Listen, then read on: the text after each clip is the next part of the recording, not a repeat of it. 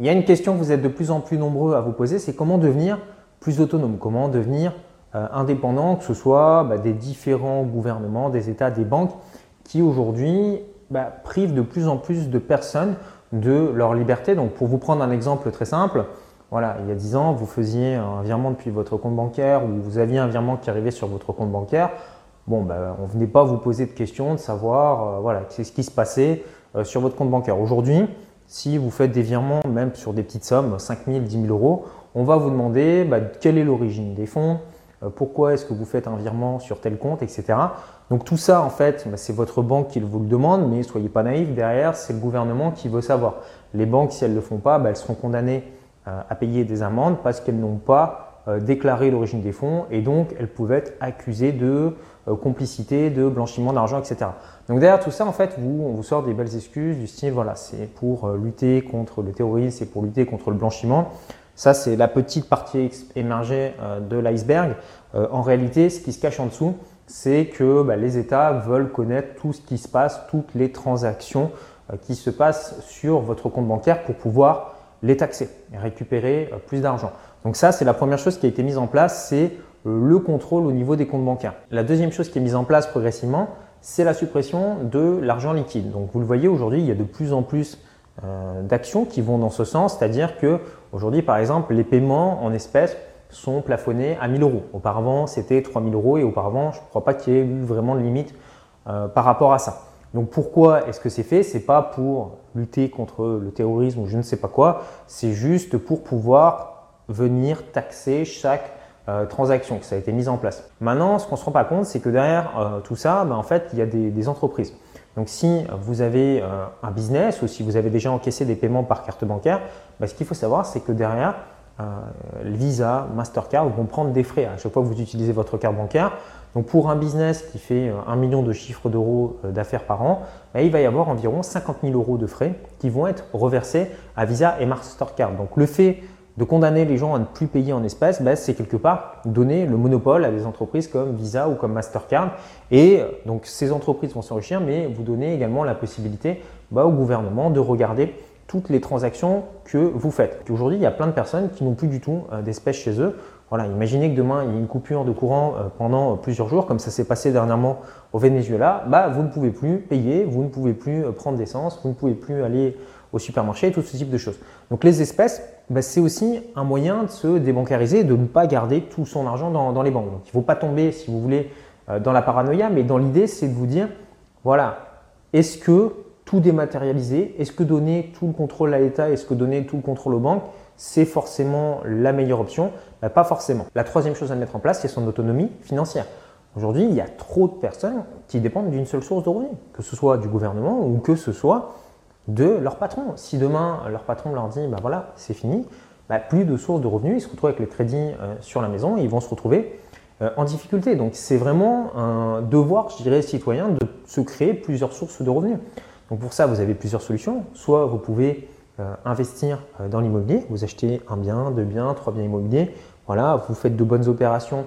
Ces biens bah, vont se payer tout seuls et vont vous dégager un excédent de trésorerie. Donc vous avez des sources de revenus complémentaires à côté de l'activité que vous avez aujourd'hui.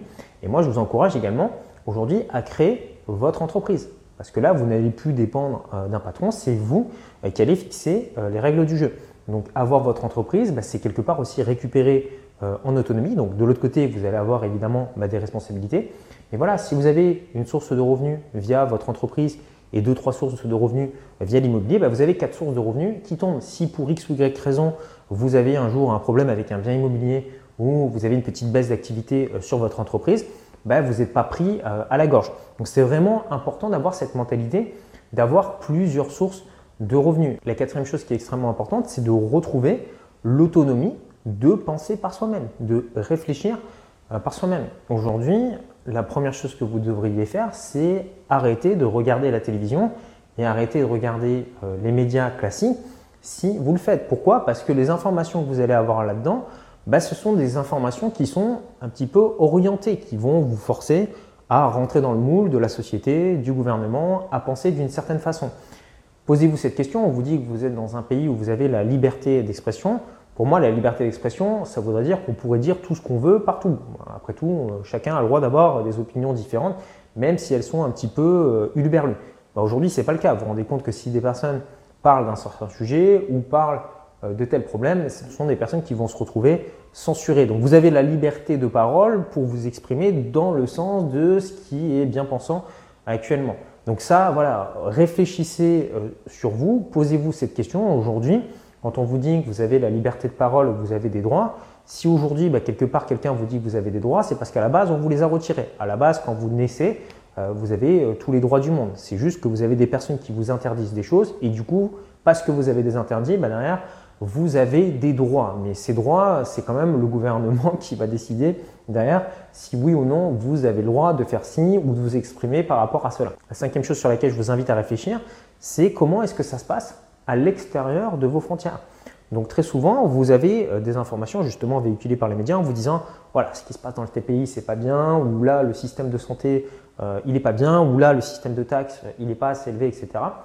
Bah, déjà, en fait, prendre un avion et passer un petit peu de temps dans le pays et discuter avec les gens sur place, et vous vous rendez compte que bah, euh, les gens vont à l'école, les gens se font soigner dans les hôpitaux, que le pays tourne et que ça se passe plutôt bien. Et pourtant, le système est complètement différent. Alors là, on se dit, bah, c'est bizarre, ils ont un système complètement différent et le pays arrive à tourner et les gens sont quand même heureux. Donc il y a peut-être d'autres systèmes à côté euh, qui fonctionnent. Voilà, tout ça c'est extrêmement important et aujourd'hui je pense qu'il y a beaucoup de personnes qui devraient travailler sur ça, sur cette autonomie financière parce que commencer par être autonome financièrement, bah, c'est faire en sorte que ce ne soit plus les autres euh, qui payent pour vous, qui soient obligés de passer à la caisse pour euh, vous entretenir et posez-vous cette question. Si aujourd'hui bah, tout le monde était autonome financièrement, est-ce qu'il y aurait toujours besoin d'avoir un système avec autant de prélèvements fiscaux, autant de contrôle euh, des gouvernements? Ben, Probablement pas. Donc si vous souhaitez en savoir plus sur comment devenir indépendant, devenir plus autonome euh, financièrement, j'ai créé pour vous une heure de formation offerte plus une conférence en ligne. Tout ça, en fait, vous allez pouvoir y accéder gratuitement. Pour ça, il vous suffit de cliquer sur le petit carré qui s'affiche ici. Vous avez un lien juste en dessous dans la description. Vous indiquez votre adresse email et vous allez recevoir ces vidéos et cette conférence au fur et à mesure. Moi, je vous dis à très bientôt pour une prochaine vidéo. Prenez soin de vous. Ciao, ciao.